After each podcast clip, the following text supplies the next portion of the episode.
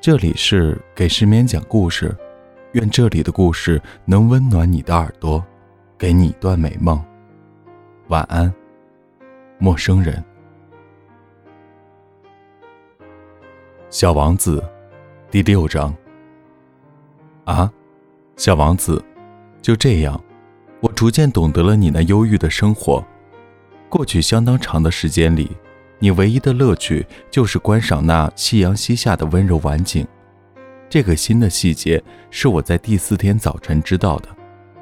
你当时对我说道：“我喜欢看日落，我们去看一回日落吧。”可是得等着，等什么？等太阳落山呢。开始你显得很惊奇的样子，随后你笑自己的糊涂。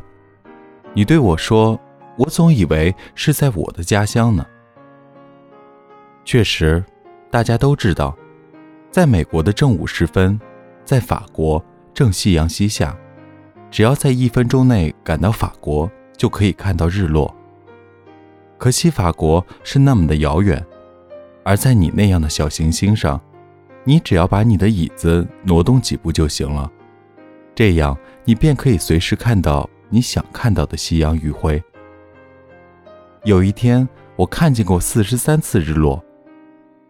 过一会儿，你又说：“你知道，当人们感到非常苦闷时，总是喜欢日落的。”一天四十三次，你怎么会这么苦闷？